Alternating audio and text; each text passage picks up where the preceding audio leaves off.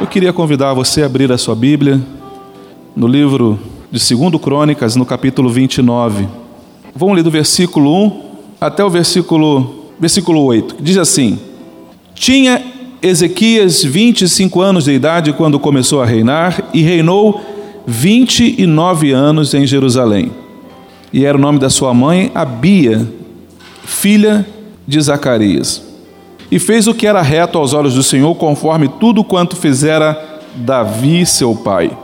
Ele, no ano primeiro do seu reinado, no mês primeiro, abriu as portas da casa do Senhor e as reparou e trouxe os sacerdotes os levitas e os ajuntou na praça oriental e lhes disse: Ouvi-me, ó levitas, santificai-vos agora e santificai a casa do Senhor, Deus de vossos pais, e tirai do santuário a imundícia.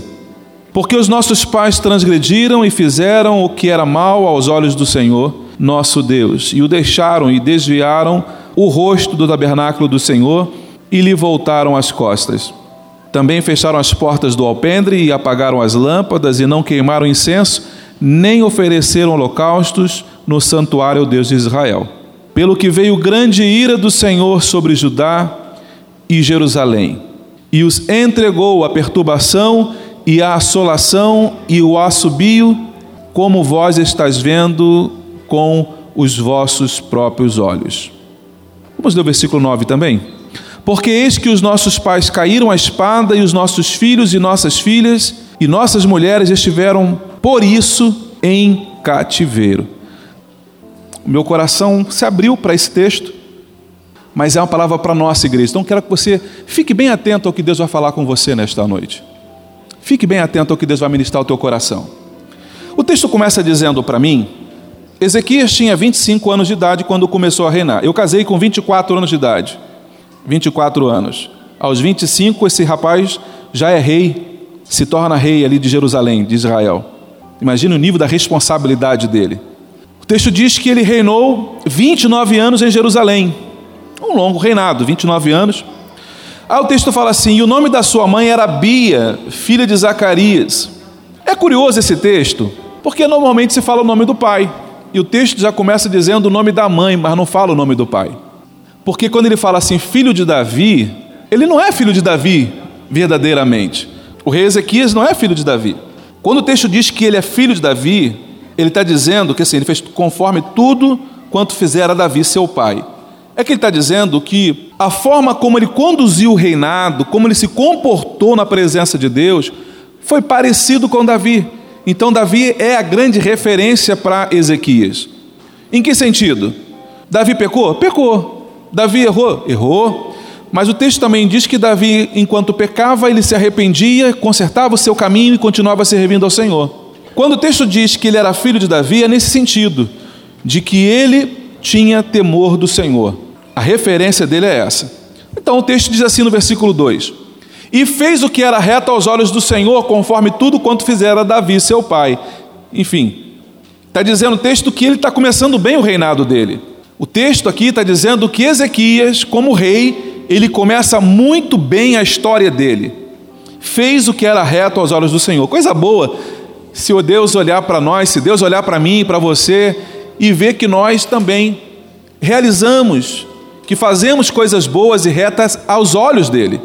Você já pensou nós sermos avaliados dessa forma? Deus das coisas que me alegra. O que você faz à minha vontade? Você faz as coisas que eu me contento, as coisas que me alegram. Que coisa linda é a gente poder ouvir Deus falando isso de nós. E Ezequias começa então bem o seu ministério. Se você virar a página, uma antes, se você virar uma página, capítulo 28, nós não temos o mesmo início na vida de Acais. O texto começa assim, capítulo 28 de Acais, 28 de 2 Crônicas. Tinha Acais 20 anos de idade, 4, 5 anos mais novo do que o seu predecessor. E 16 anos reinou em Jerusalém ponto e vírgula, e não fez o que era reto aos olhos do Senhor, como Davi, seu pai. Ele está dizendo então que Acais ele começa mal a história dele. Ele começa mal. Ele fez ele fez aquilo que não era correto, fez o que não era certo. É, é, ele negociou o inegociável. E o versículo 21 diz assim: porque Acas tomou uma porção da casa do Senhor e da casa do rei e dos príncipes e os deu ao rei da Síria, porém não o ajudou. E ao tempo em que se este o apertou ainda, ainda mais transgrediu contra o Senhor, ele mesmo, o rei Acais. Então o texto começa dizendo para mim que o rei que antecede Ezequias, ele começa mal a história dele. Ele começa de forma muito trágica. Começa fazendo as coisas que entristece e que aborrecem o coração de Deus. Cria-se uma expectativa. Ele começou mal, mas como é que ele vai terminar a história dele? E a história dele consegue terminar pior do que quando ele começou. Aí você passa uma página e vai para o capítulo 29, e a história agora já é um outro rei, já é uma outra história. E o texto diz que ele começou bem, fez o que era reto aos olhos do Senhor. E aí o, o, cronista, o autor do livro, ele começa agora a descrever, a narrar quais foram esses, esses episódios que o rei Ezequias fez, que fizeram com que ele fosse bem visto pelo Senhor. O que, que foi que ele fez? Aí o versículo 3 diz assim: E ele, Ezequias, no ano primeiro do seu reinado, no mês primeiro, ou seja, ele assumiu no dia 1 de janeiro o reinado dele, a presidência, e ainda no primeiro mês do seu governo, ele já tomou algumas atitudes. Isso fala, isso para mim, é, me chama a atenção nesta noite, porque isso mostra para mim o nível de prioridades que esse homem tem. O nível de prioridade. Quando você chega numa casa ah, e você quer mudar, você vai morar numa casa nova, a primeira coisa que você faz na casa, que você vai olhar, é você dar aquela limpeza na casa. Você olha a casa e você vai tomar algumas. O que eu vou fazer aqui agora? Eu tenho que fazer limpeza, tenho que tem teia de aranha, muito tempo essa casa está sendo anunciada. Eu tenho que. tem vazamento, a, tá, a torneira da, da cozinha ela secou lá o, o, o sifãozinho lá secou e está pingando água lá, eu tenho que trocar aquele negócio. Você começa a fazer alguns reparos antes mesmo de entrar na casa. Você precisa fazer esses reparos. E o texto diz então que ele, no primeiro ano do seu reinado, no primeiro mês, abriu as portas da casa do Senhor e as consertou. Isso fala prioridade. Primeira coisa, ele entrou na casa do Senhor, ele reparou tudo, ele consertou tudo que estava errado. Fala de prioridade. Queria que você começasse a pensar desde já quais tem sido a sua prioridade.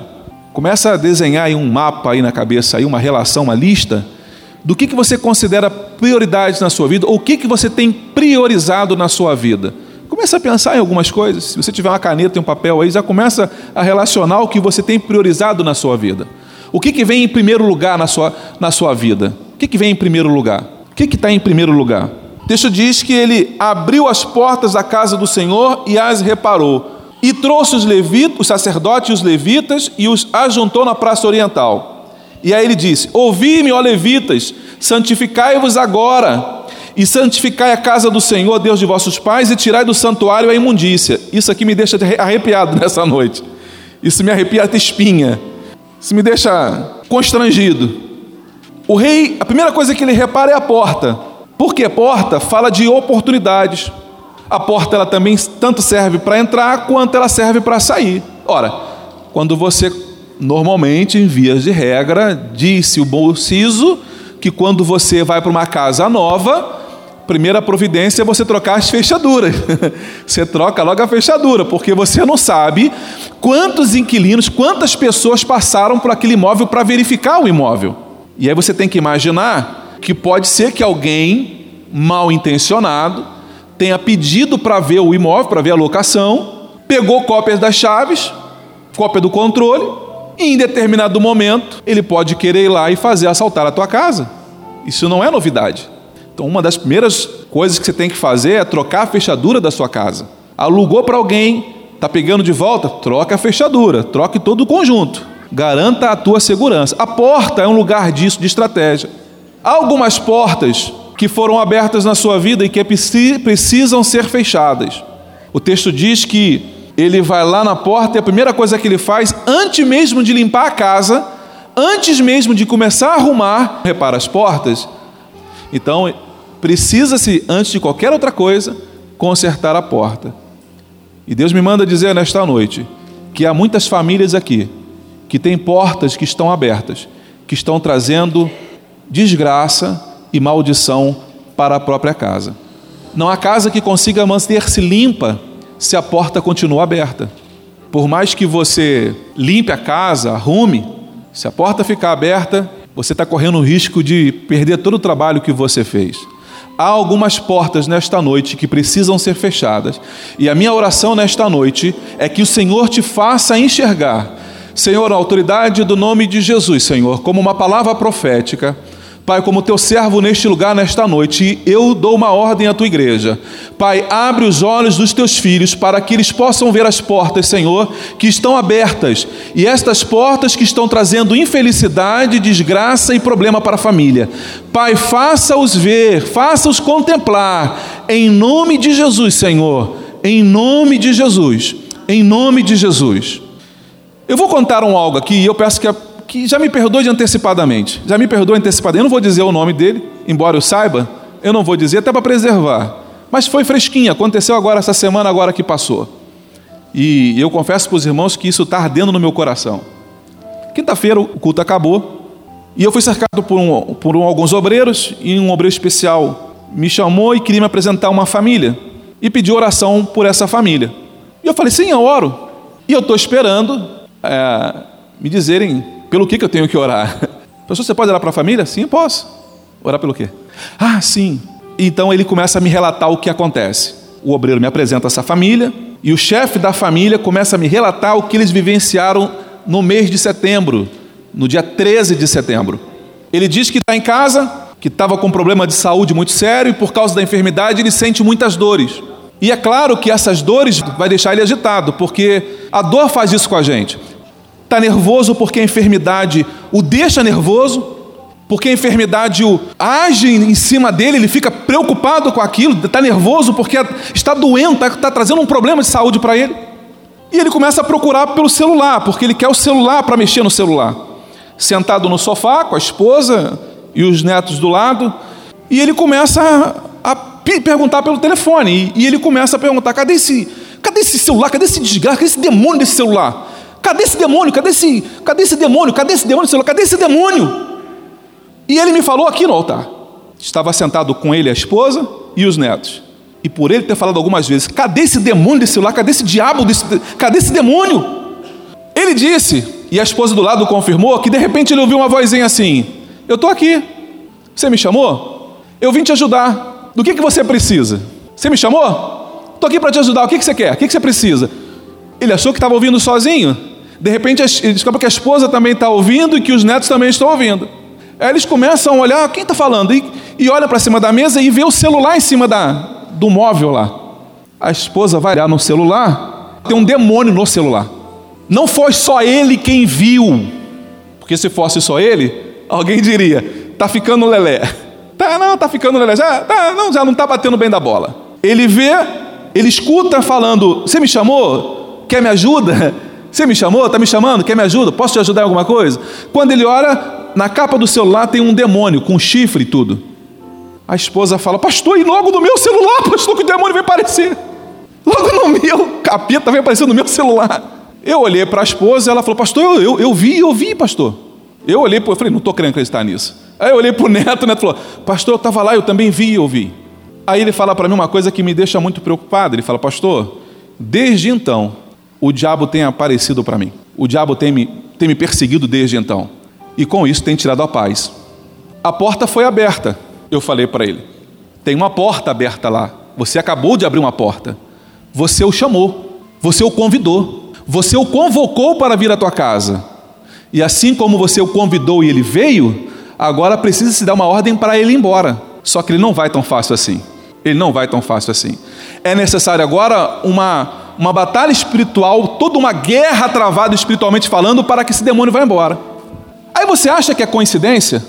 Ele vira para mim e fala assim, pastor, você lembra que em setembro, no dia 13, morreu uma mulher, morreu uma, um, uma, um homem assassinado pela esposa com algumas facadas? Eu não, eu não vejo mais jornal. Pois é, pastor, mas morreu, uma mulher matou o próprio marido no dia 13. Foi no mesmo dia que aconteceu isso lá em casa. E ela era minha vizinha. Você acha que é coincidência? Você acha mesmo que é coincidência? O que Deus me mostra hoje é que tem outras portas abertas na tua casa. o teu esposo está fazendo algumas coisas que não deveria, porque você abriu uma porta, minha irmã. Quando você pegou aquela fita pornográfica para mostrar lá para ele, para apimentar o relacionamento, você abriu uma porta dentro da tua casa para o demônio entrar. Algumas coisas que são feitas, que é como se eu pegasse a chave da minha casa e falasse assim, ó, Satanás, pode fazer cópia. Pode fazer cópia. A Bíblia diz que um abismo ele chama o outro abismo. E quando um demônio é expulso de um lugar, o próprio Jesus disse que quando esse demônio volta, ele encontra a casa limpa e arrumada, ele volta com mais sete. Se a tua casa está arrumada, mas a porta não está resolvida, logo, logo ele vem com mais uma turma com ele. E eu preciso que você saia daqui hoje espantado mesmo. Espantado mesmo. Porque tem gente que está vivendo uma desgraça dia após dia. Está vivendo tragédias dia após dia. Pastor, eu estou achando que meu filho está querendo se matar, pastor. Eu estou achando que ele está. Por quê? Eu vi uma fala dele esquisita, vi um comportamento estranho, Pastor, apareceu uma corda lá em casa que eu não sei de onde veio aquela corda. Minha irmã, acorda você. Acorda, marido. Acorda, mulher. É tempo de despertar. A gente tem o, a gente tem o costume de trocar a fechadura depois que a casa foi arrombada. Depois que o ladrão foi lá e que forçou a porta, é que a gente se desespera. Ah, pastor, pelo amor de Deus. Não, meu irmão. Deus está falando contigo dia após dia. Conserta as brechas da tua vida. Conserta as brechas da tua casa. Acerta, acerta. E se você não fizer isso, o muro vai cair. A parede vai cair. Aí a reforma fica muito mais cara e muito mais demorada. O texto diz para mim e para você por isso que eu disse para você que o texto de hoje eu não queria convidar ninguém de fora, porque é uma palavra bem pastoral e bem para a família, bem para casa mesmo. Mas é uma palavra necessária para o povo de Deus. É uma palavra necessária para a tua vida, porque Deus quer que você tenha uma vida feliz, uma vida próspera. Deus quer que teu casamento dê certo. Ontem, sexta-feira, né? Sexta-feira fomos celebrar o casamento do David e da Rose. Então aí eu estou viajando em Lua de Mel. Estão na Bahamas? Ah, não, estão aqui, estão aqui. Estão aqui. Em agosto, teve batismo na sede, e ele era um candidato a batizar, e dando as aulas para o batismo, ele falou: Pai, pastor, não vou poder batizar. Eu falei: Por quê? Já perto do batismo, né? Por quê? Ô, oh, pastor, é que eu não casei ainda. Eu vivo com a minha esposa já há algum tempo, mas a gente não casou ainda. Mas o que está faltando para casar? Ah, pastor, não sei, é, é tomar atitude, é, é resolver, é, é decidir casar. Eu falei, então vamos casar, cara, porque eu quero te batizar. Eu quero te enfiar na água lá embaixo lá e ter certeza de que você morreu mesmo. Quando, e aí? Segurar lá embaixo uns 15 minutos para ver se está morto, morreu mesmo, morreu, então agora levanta para viver de novo. Fui conversar com ele. Ele falou: Não, pastor, é porque eu nasci no Rio Grande do Sul, tem que ver a questão de documentação. Eu já acionei o evangelista Michael, já chamei ele, pedi para ajudar, já ligou para ele, já foi lá, já também a esposa ficou feliz da vida. E correram, correram, correram. Não deu tempo para fazer o casamento em agosto, para o batismo de agosto, mas sexta-feira agora estive lá celebrando o casamento. Que alegria, que honra que vocês me deram naquela noite. Que honra. Sabe o que eles fizeram? Eles fecharam uma porta de legalidade que o diabo tinha. Por quê, pastor? Porque eles viviam junto, não eram casados diante de Deus estavam em pecado. Ainda que vivendo os dois juntos, um vivendo sério para o outro, mas não havia um compromisso, nem diante da sociedade, nem diante de Deus. Então tinha uma porta de legalidade onde o diabo podia trabalhar. Quando eles decidem se casar, essa porta é fechada. E a chave mantida do lado de dentro. Só que a chave agora está com o Senhor Jesus, amigo. E aí ninguém pode pegar mais. A chave está com Ele. Você precisa se decidir. Pastor, meu marido foi embora, mas tu era casada? Não, não era, então não foi teu marido. Então tu tem que orar diferente, tem que começar a orar de outra forma.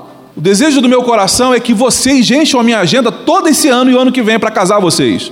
Se não está casado, não, eu tenho um monte de obreiro aqui agora. E foi por isso que Deus mandou. Tem aqui um monte de pastor, um monte de evangelista. Em maio, quando eu cheguei aqui, acho que só tinha, não tinha um pastor aqui, só eu. Hoje nós já temos uns três pastores dentro da igreja. E está vindo mais. Evangelista, estou chamando com rodo já, porque está dando um monte de evangelista para cá. Eu quero fazer o teu casamento. Ah, pastor, mas estou há 30 anos vivendo com ele. Precisa, precisa, precisa. Precisa legalizar a tua vida diante de Deus e diante dos homens. Não tem como o Senhor te abençoar se não for, se for diferente. Você precisa resolver essa questão. Amém? O texto diz que e disse-lhe eles: Ouvi-me, levitas, santificai-vos agora. Quando é? Quando? Amanhã? Semana que vem? Agora? Já. Isso fala de urgência. O texto começa dizendo de prioridades. O que você coloca na frente, o que você acha mais importante fazer.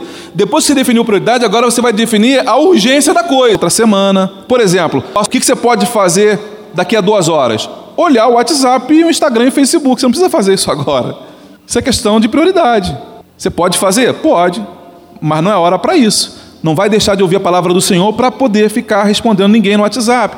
É saber o momento, quando se fazer a coisa. E santificai a casa do Senhor, Deus de vossos pais, e tirai do santuário a imundícia. Irmãos, o texto está dizendo que o rei prioriza a casa do Senhor. Pensa comigo, o acerto, a limpeza, não é na casa do rei, é na casa do Senhor. Você consegue pensar numa igreja com imundícia no púlpito? Eu vou ler de novo porque esse texto é muito forte. E trouxe os levitas e os sacerdotes e os ajantou na praça oriental e lhes disse, versículo 5: Ouvi-me, ó levitas, santificai-vos agora. Primeiro eu me santifico. Depois eles santificam a casa do Senhor, Deus de vossos pais, e tirai do santuário a imundícia. Irmãos, guarda o que eu vou dizer para vocês. O altar do Senhor é santo. O altar do Senhor é sagrado. A casa do Senhor é santa é sagrada. Se você deseja fazer alguma coisa na igreja, ter alguma atividade, tenha isso em mente. Saiba separar o profano do sagrado. Saiba distinguir uma coisa da outra. Não torne santo aquilo que é imundo, mas também não torne imundo aquilo que é sagrado. O texto começa dizendo para mim que a limpeza ela começa no altar. E tinha um pastor que cantava no, lá de Minas Gerais, um pastor que tem uma, um carinho muito grande, apesar de ter partido para a glória, pastor Anselmo Silvestre, ele cantava um hino que dizia: tem que começar pelo altar. Nas nossas reuniões ele começava a cantar aquilo: tem que começar pelo altar. Porque quando o texto diz que começa pelo altar, que toda limpeza, que todo trato começa pelo altar, calma, vai chegar aí atrás ainda. Só está começando por aqui. Está começando pelo altar. Vamos pegar o pastor primeiro. E aí trabalha o pastor, trabalha os obreiros, trabalha os levitas, e vai trabalhando e vai santificando, tirando toda a imundícia de dentro, tudo aquilo que não presta, tudo aquilo que desagrada o Senhor vai sendo expulso, tudo aquilo. Tu lembra daquele cartãozinho que tinha antigamente para evangelismo, que era um coração preto e um coração vermelho? É mais ou menos aquilo ali. Quando acabou essa limpeza aqui de cima, vai para a nave do templo. Limpou toda a nave do templo. Isso quer dizer que Deus vai fazer a mesma coisa no teu lar, na tua casa. Esta noite é uma noite especial para nós. Deus está trazendo uma santificação para o teu lar. Deus está trazendo uma santificação para a tua casa, para a tua família. Porque os nossos pais transgrediram e fizeram o que era mal aos olhos do Senhor nosso Deus e o deixaram e desviaram o rosto do tabernáculo do Senhor e voltaram-lhe as costas. O que, que o povo fez? Desprezou o Senhor. Amados, quando você pode vir à igreja, à casa do Senhor no domingo e você não vem, por outra razão, você está desprezando sim a casa do Senhor. Quando você escolhe, por exemplo, hoje vai passar o final do campeonato do Brasileirão. Estou falando isso porque é uma paixão nacional. Futebol é uma paixão nacional e mexe com todos nós homens. Ah, não, hoje eu não vou não. Hoje tem um final do. um jogaço. Tem um jogaço hoje. Havaí e Vasco. Jogaço. Eu não sei por que, que vocês riram. Eu não sei por que vocês riram. Aí o cara decide ficar em casa. Não, eu não vou para a igreja, eu vou, eu vou... O que, você está fazendo? Você está dizendo que a sua prioridade é assistir o jogo. Não, pastor, é porque culto tem todo domingo, mas aquele, o jogo ali, esse clássico, esse clássico, é só agora. Vou, domingo que vem eu vou de novo. Isso é prioridade, querido. Isso é prioridade. Porque se você é capaz de trocar um dia de estar na presença do Senhor para ficar em casa assistindo o jogo, você é capaz de fazer outras coisas também. É porque você não consegue distinguir bem o nível de prioridade na sua vida. E vamos aprender uma coisa aqui hoje? Quais são os níveis de prioridade que nós temos que ter na nossa vida? Em primeiro lugar? Em primeiro lugar? Deus. Em primeiro lugar, Deus. Deus ele vem sempre antes de qualquer outra coisa. Deus tem que estar sempre na frente de todas as minhas decisões.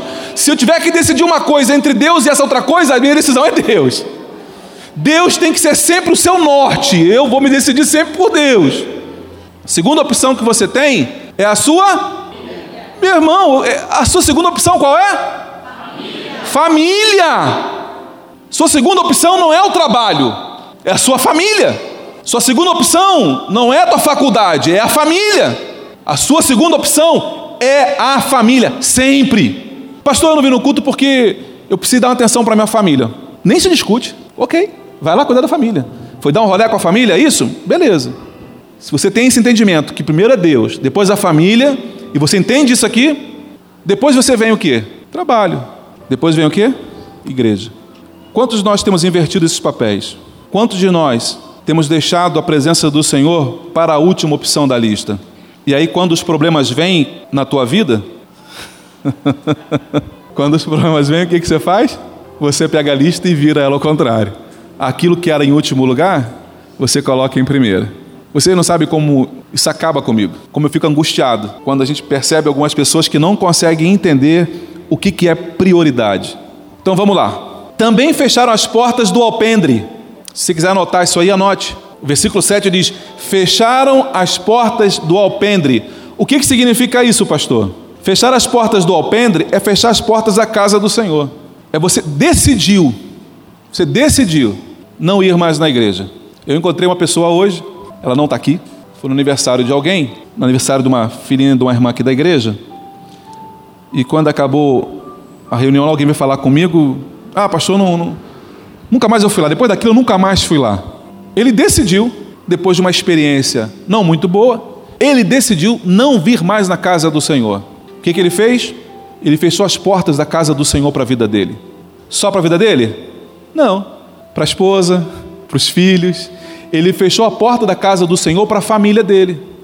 Mas quando o problema vier bater, quando a enfermidade vier, quando o problema vier bater na porta, ele vai mudar as coisas. Pastor, me ajuda em oração. Pastor, me ajuda em oração. Pastor, me ajuda. Irmãos, eu, eu, eu, tem coisas que é você que vai ter que resolver. Não tem o que eu fazer. Tem alguma coisa que posso, posso orar por você, levantar campanha de oração, mas aí Deus olha para mim e me vê orando por você. E olha para você. E o que, que você está fazendo por você mesmo? O que, que ela está fazendo por ela? Não, ela está orando, ela está orando. Não, ela não está orando, não. Não fui lá ver e ela não está orando, não. Ela está jejuando? Não, não está jejuando, não. Ué, mas ela quer que o pastor ore e jejum por ela? Ela quer. Ah, tá. Deixa aí de stand-by. deixa aqui, deixa aqui de stand-by. Deixa aqui de stand-by.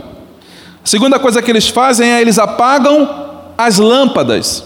Fecharam as portas e apagaram todas as lâmpadas do tabernáculo do Senhor. O que, que significa isso? Apagar as lâmpadas? Eles pararam de ler a Bíblia. Salmo 119, versículo 105 diz assim: Lâmpada para os meus pés, farol baixo, e luz para o meu caminho, farol alto. Nunca mais eu me esqueci disso. De repente você, pai, de repente você, mãe, apagou as lâmpadas na tua casa, não se tem mais o hábito de ler a palavra do Senhor. Foi exatamente isso que você fez.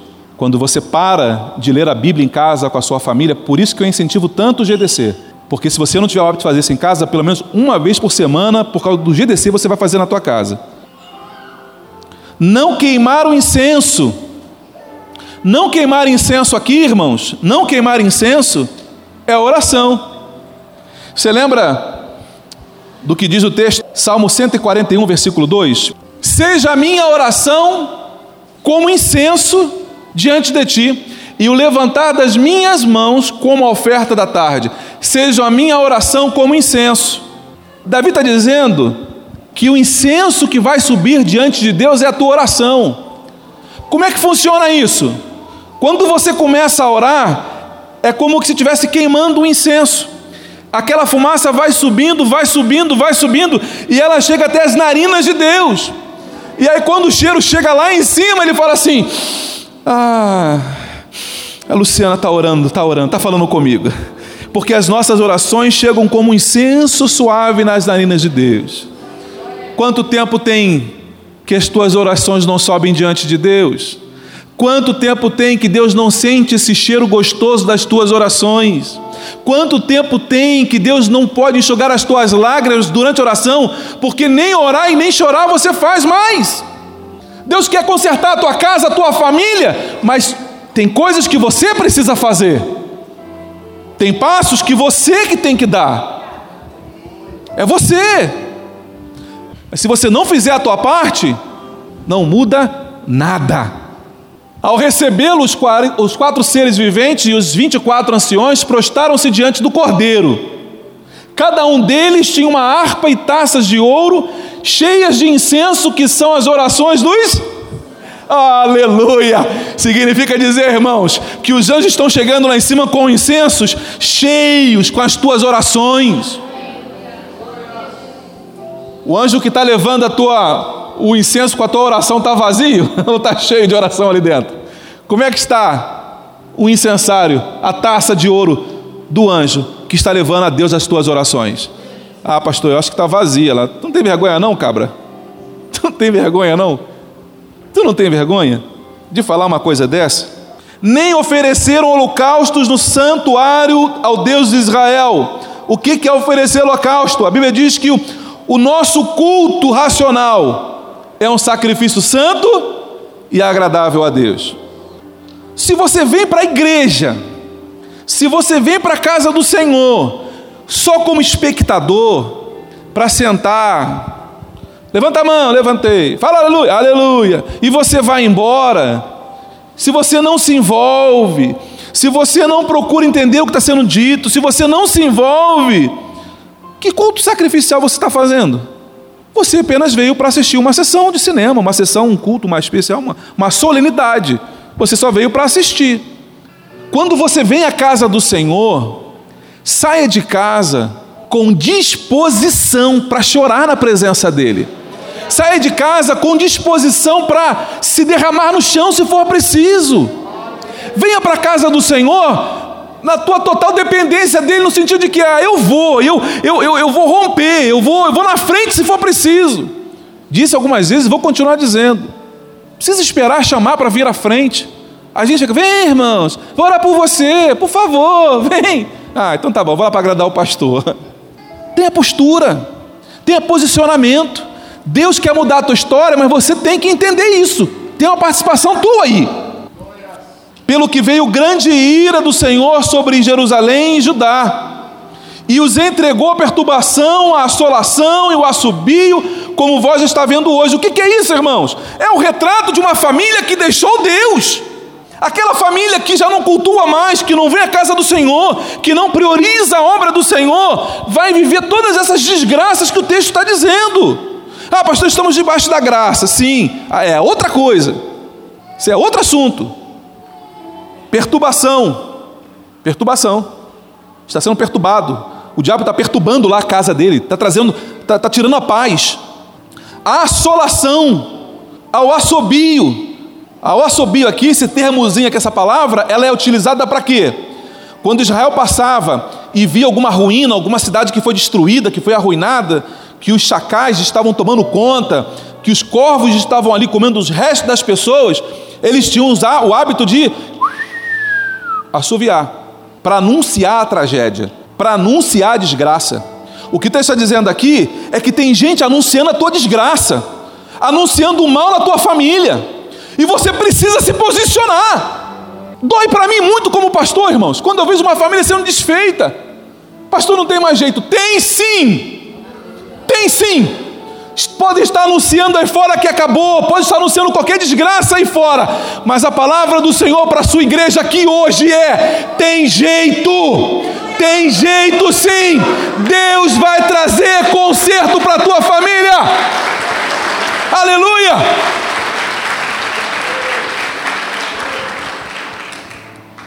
Eu quero que você entenda e que você creia nisso.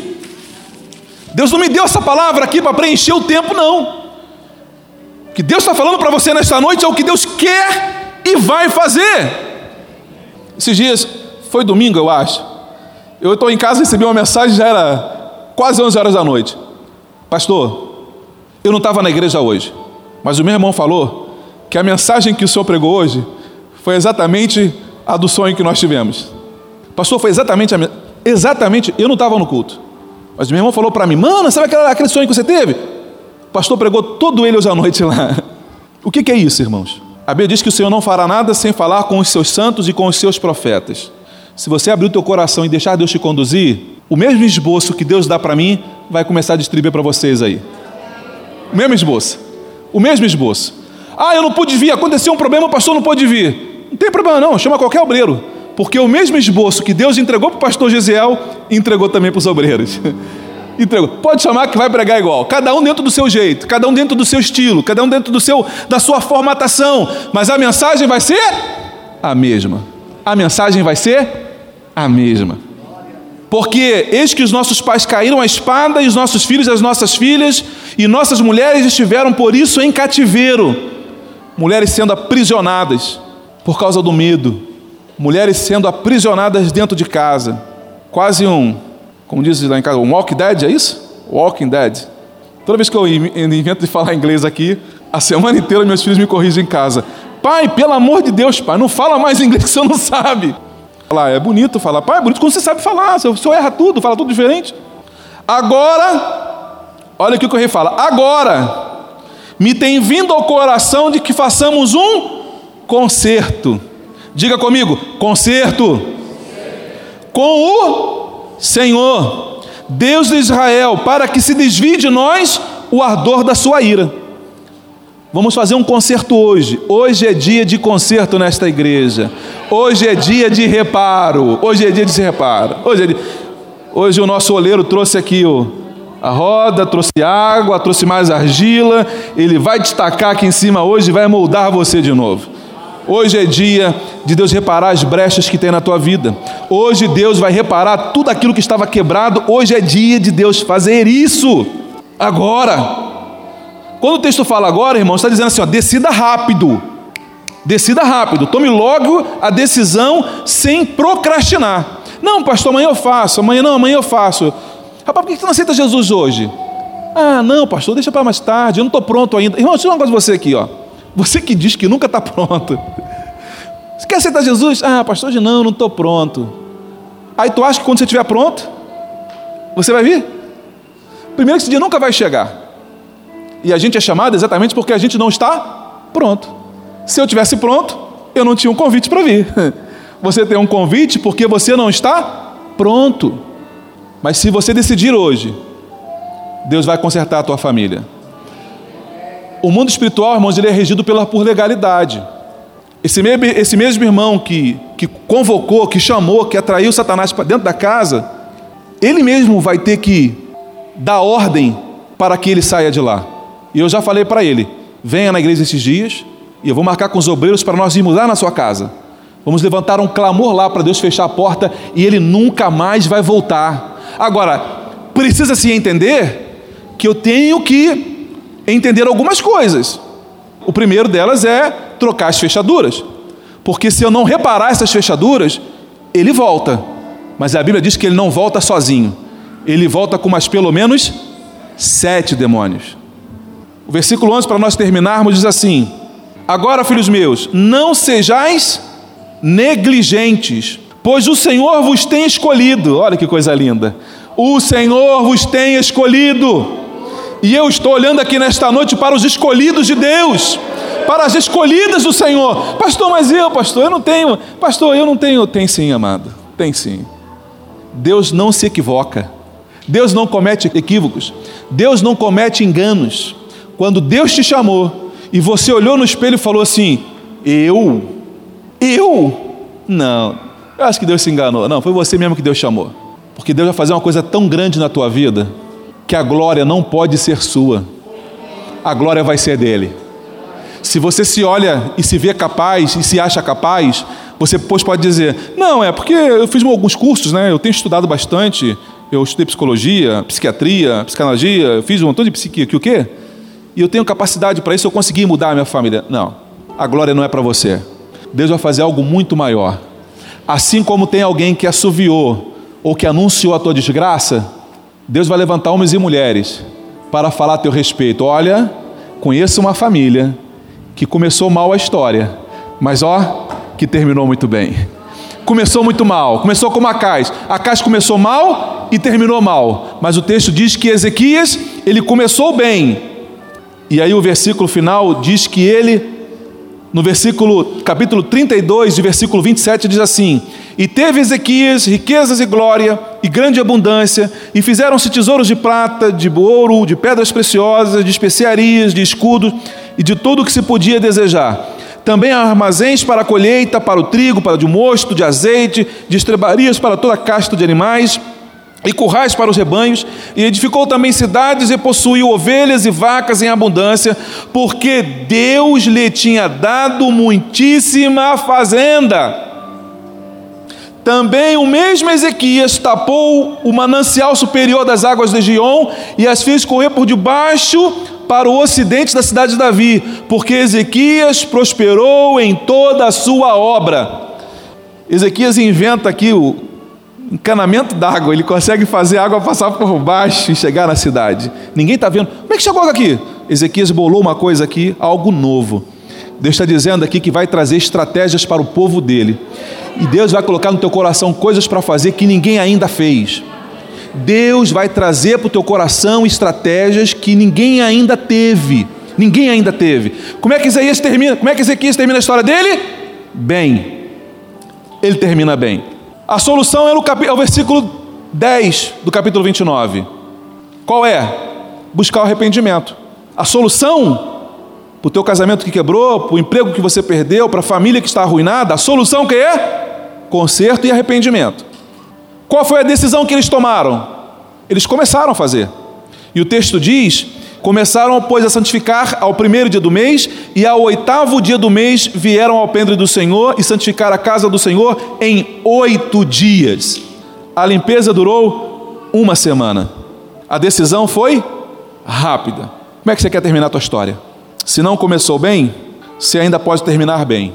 O capítulo 32 e o versículo 27, ele fala exatamente isso que nós acabamos de ler.